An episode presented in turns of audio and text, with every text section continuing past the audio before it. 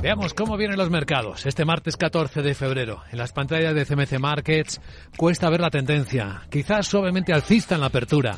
Viene subiendo una décima el futuro del Eurostox, viene subiendo tres el del IBEX en 9.240, una subida de 28 puntos. Viene completamente plano el futuro del mercado americano, el SP, 4.147 puntos.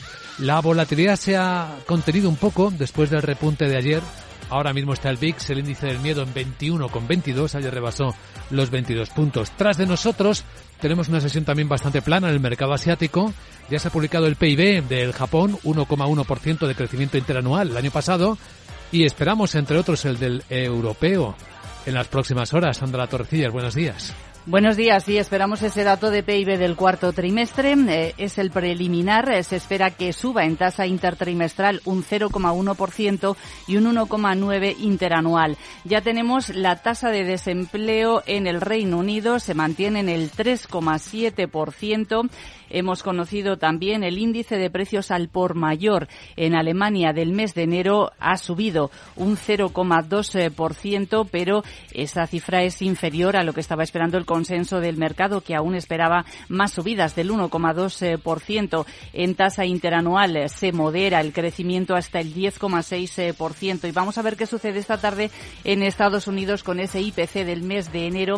Las previsiones apuntan a que se va a moderar desde el 6,5 hasta el 6,2, aunque ojo porque podría repuntar en tasa mensual un 0,5% e importante vigilar cómo va la inflación subyacente, que también se espera un descenso desde el 5,7 hasta el 5,4%. Veamos qué previsiones maneja el mercado y qué previsiones maneja en particular Juan Luis García Alejo en Ambank, nuestro invitado especial a este informe de preapertura en Capital Radio. ¿Cómo estás, Juan Luis? Buenos días. Hola, ¿qué tal? Muy buenos días. ¿Qué esperamos de la inflación americana?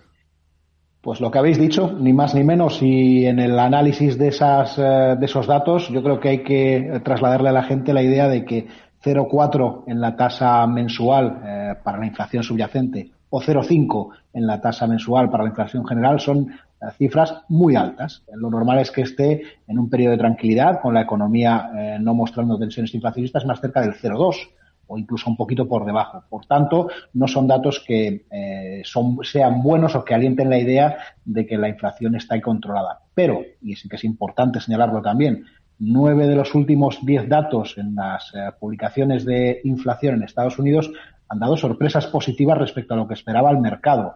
Y el mercado, además, y es importante saberlo, alrededor de estos datos, igual que con las decisiones de la Reserva Federal, ofrece cierta volatilidad que se cifra, esta medida, en eh, movimientos que podrían alcanzar un más menos 2%. ¿no? Entonces, yo creo que eh, esto es lo fundamental ahora mismo, saber, o lo que preocupa al mercado, saber eh, cuál va a ser el comportamiento de la inflación, esa dependencia de los datos que tenemos, porque es importante y relevante para lo que haga la Reserva Federal. Y la Reserva Federal y su punto de vuelta eh, es también un elemento que está siendo tenido muy en cuenta. No hemos de recordar que con la publicación del dato de desempleo de hace unas, eh, unos días, el mercado volvió a poner en precio pues un punto de vuelta para la Reserva Federal más alto de lo que estaba, más cerca del 5,2%. Por tanto, lo que salga hoy es muy relevante y, por supuesto, en una semana en la que va a haber muchas declaraciones de diferentes miembros de la Reserva Federal, pues se podrá ir eh, viendo cómo se modula el mensaje de, los gobernadores de las diferentes eh, eh, reservas federales. ¿no?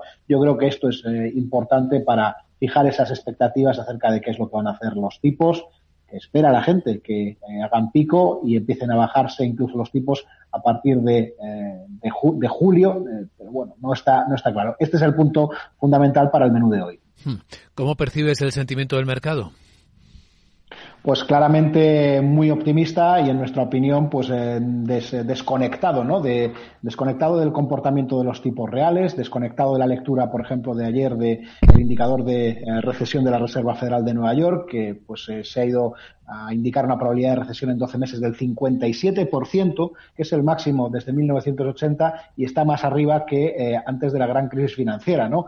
O la inversión de la curva, el 2.10 americano, que está en niveles de inversión no visto en 40 años. Por tanto, el mercado parece descontar la idea de que si viene una recesión, eh, será la Reserva Federal la que nos vuelva a sacar de ella y esta es la parte que no está clara si la inflación sigue persistiendo en niveles como lo que decíamos antes. Por tanto, la conclusión fundamental para nosotros en este punto eh, tiene que ver con una idea de cautela, rebajar el riesgo de las carteras, mantenerlo un poco más bajo de lo que tocaría en condiciones de neutralidad, buscar valores defensivos, mejor Europa que Estados eh, Unidos, buscar mejor el value antes que el growth, que ha tenido un muy buen comportamiento y pensar que, pues, por ejemplo, para un inversor americano, eh, la renta variable europea en dólares le ha ofrecido un 40% de retorno desde mínimos de octubre. Entonces yo creo que son motivos suficientes para pensar que hay que tomarse un descanso en este punto y ser algo más cauto pensando en la segunda parte del año.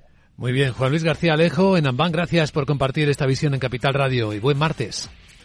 Gracias, un saludo. A cotizar enseguida. Hablábamos en la tertulia de los salarios de los eh, directivos del BVA. Tenemos su propuesta de dividendo. Sí, va a proponer a la Junta el pago de un dividendo complementario de 0,31 euros brutos por acción, un pago que se hará efectivo el 5 de abril. Además, propone reducir hasta un 10% de su capital mediante amortización de acciones propias. Y a ver, inquietud en las telecos, porque el accionista de Telefónica Liberty Global ha entrado en Vodafone.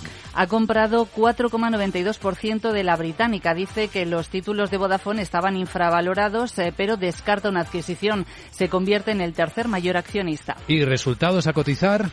Pues eh, nos han eh, llamado la atención los de TUI, la compañía de vacaciones más grande del mundo, porque ha elevado ingresos en el primer trimestre fiscal, pero sobre todo se ha mostrado optimista. Dice que las reservas para el próximo verano superan ya los niveles prepandemia, que están liderados sobre todo por la demanda de viajeros del Reino Unido y de Alemania.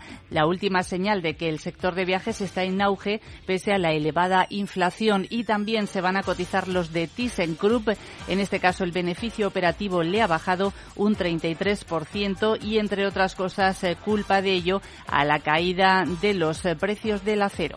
Las noticias que van a mover los mercados en Capital, la Bolsa y la vida. Llega el momento de abrirlos en Europa.